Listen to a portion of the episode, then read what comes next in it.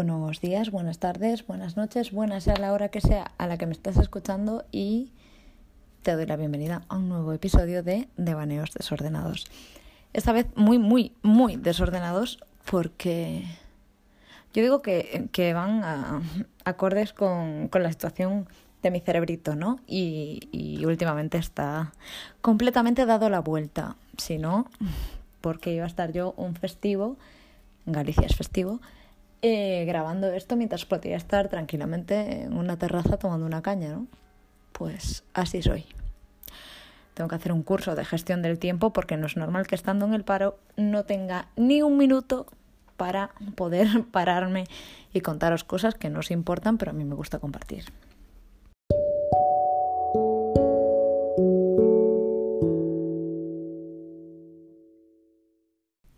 No sé si os comenté en alguno de los episodios anteriores que, que uno de mis hobbies preferidos es eh, peinarme. No, no, no, no, esto no es verdad. No me peino nunca. De hecho, hoy me peiné y me encuentro con algún reflejo y me, me sorprendo, ¿no? No me reconozco.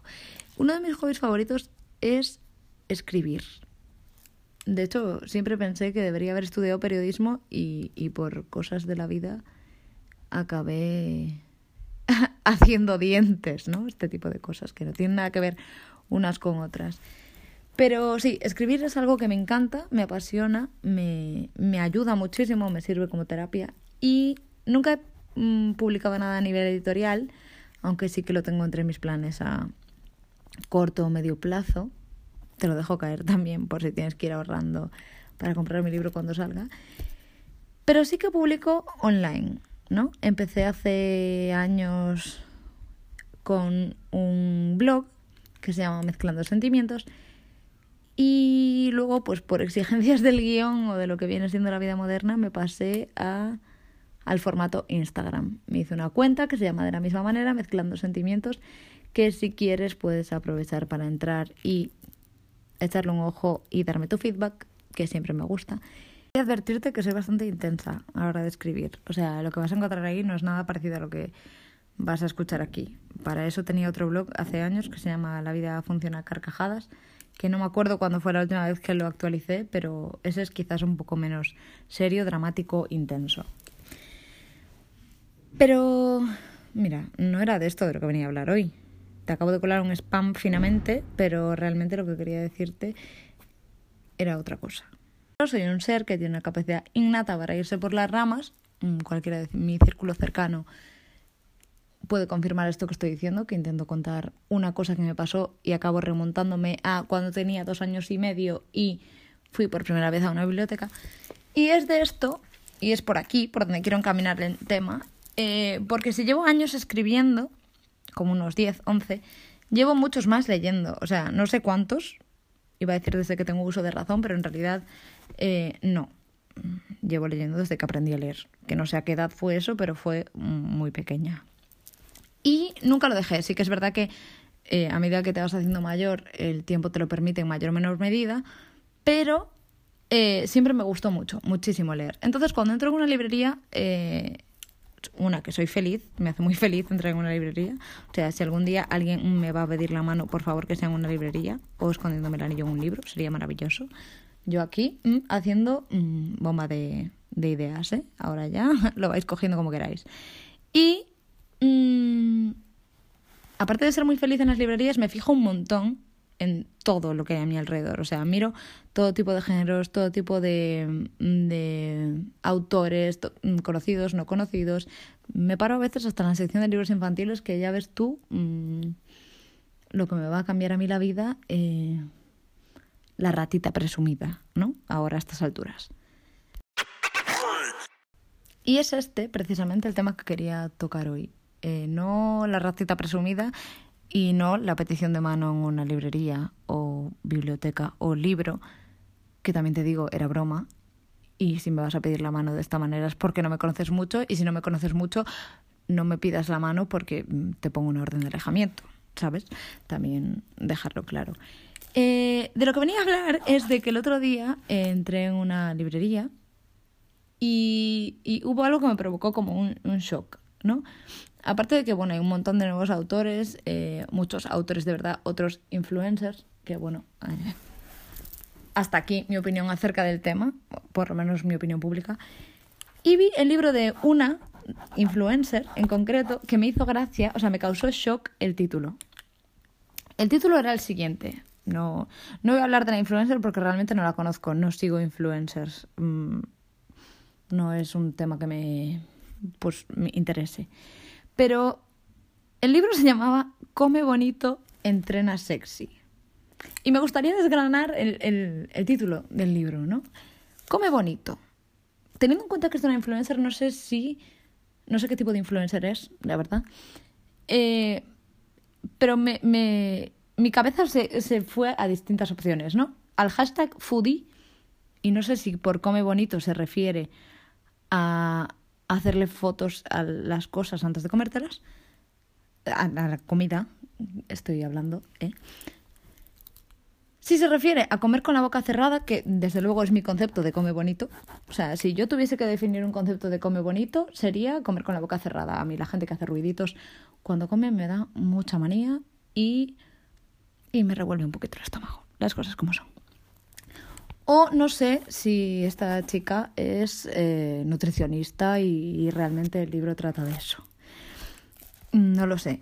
Pero me voy a la segunda parte del título del libro, que es Entrena sexy. Y es, es esto lo que me causó un, un shock mucho más grande que el come bonito.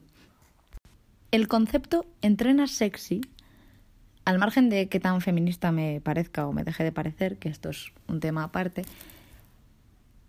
es confuso, a mi entender. Quiero decir, entrenar, lo que yo entiendo por entrenar, no ir al gimnasio a sacarse fotos de postureo. Y sexy, en mi cabeza, tirando de hemeroteca, no es compatible. Ojo, yo no estoy hablando de todo el mundo, yo estoy hablando de las imágenes que yo tengo de mi persona entrenando, haciendo deporte, durante o después, son cualquier cosa, cualquier cosa, menos sexys. A lo mejor hay gente capaz de compatibilizar estos dos conceptos. ¿eh? Cuidado, no estoy diciendo yo que no exista la gente mm, de otro planeta. Pero yo, si... Eh, quiero que os imaginéis por un momento esto. Yo saliendo de clase de spinning, roja, roja, roja como una luz de emergencia, roja como la alarma de la isla de las tentaciones, sudando como un pollo, despeinada como cualquier día. Mm, no sé si esa es vuestra imagen de sexy, pero la mía, desde luego, mm, no. Jamás entenderé, o sea, nunca entendí y jamás entenderé, creo, la gente que dice, no, no, es que yo ligo un montón en el gimnasio. Pues suerte. Porque o te dedicas a instalar las máquinas, o de verdad que también son dos conceptos que en mi cabeza tampoco son compatibles, ligar y gimnasio. Bueno, en realidad el concepto de ligar eh, es un tema que también es bastante incompatible con lo que viene siendo mi personalidad. O sea, soy torpe, soy de personalidad torpe y torpe también para ligar. Os podría poner un ejemplo así de la vida diaria de cualquiera, ¿no? Que viene siendo pues Tinder. O sea, Tinder es algo que es una plataforma que se utiliza muy habitualmente entre la gente, a veces soltera, a veces no, que, que bueno, mm, es habitual. Se supone que se trata de hablar, interactuar mm, telemáticamente con personas que no conoces hasta el punto de decidir si pues estaría bien un encuentro mm, en persona, ¿no? Pues os lo resumiré en una frase si Tinder fuese un videojuego, yo me moriría en la primera pantalla. Y claro, yo ya no sé si es un tema de que yo me estoy quedando mm, lo que viene siendo obsoleta en tema de redes sociales. Que la verdad es que siempre me considero una persona, eh, no voy a decir moderna, porque eso es una palabra que me parece horrible, eh, pero, y aparte es una vacuna, entonces con esto no quiero yo jugar, eh, pero siempre mm, me considero una persona, tecnológicamente hablando, bastante puesta en la actualidad.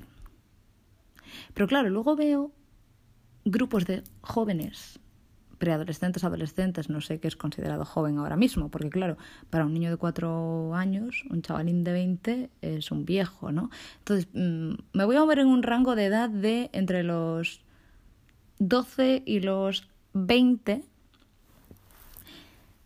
Y claro, yo escucho una conversación entre cualquier grupo de personas de este rango de edad y yo me quedo mm, flipando. O sea, aparte de que entre ellos se llaman panas, que para mí la pana siempre fue un tejido gordo de pantalón incómodo mal, que se refieren los unos a los otros como bro, y probablemente la mayoría de ellos ni siquiera saben que bro es la mitad de la palabra brother y, y, es inglés y ellos sacan un 2 cada trimestre. Entonces, este tipo de cosas me hacen a mí plantearme qué tan actualizada estoy y qué tan actualizada me creo que estoy.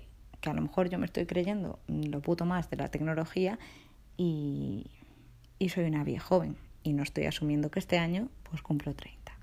Pero bueno, este es un tema que prefiero tratar más adelante, si puede ser contando con testimonios de más gente que esté en la misma tesitura que yo para no sentirme tan sola en esto. Muchas gracias por llegar hasta aquí, muchas gracias por escucharme un día más y te veo, te escucho, aunque realmente ni te veo ni te escucho, me escuchas tú a mí, en el próximo episodio en el que no sé de qué voy a hablar, no sé cuándo lo voy a grabar, pero eso es pues la magia de la tecnología. Un beso muy grande y hasta la próxima.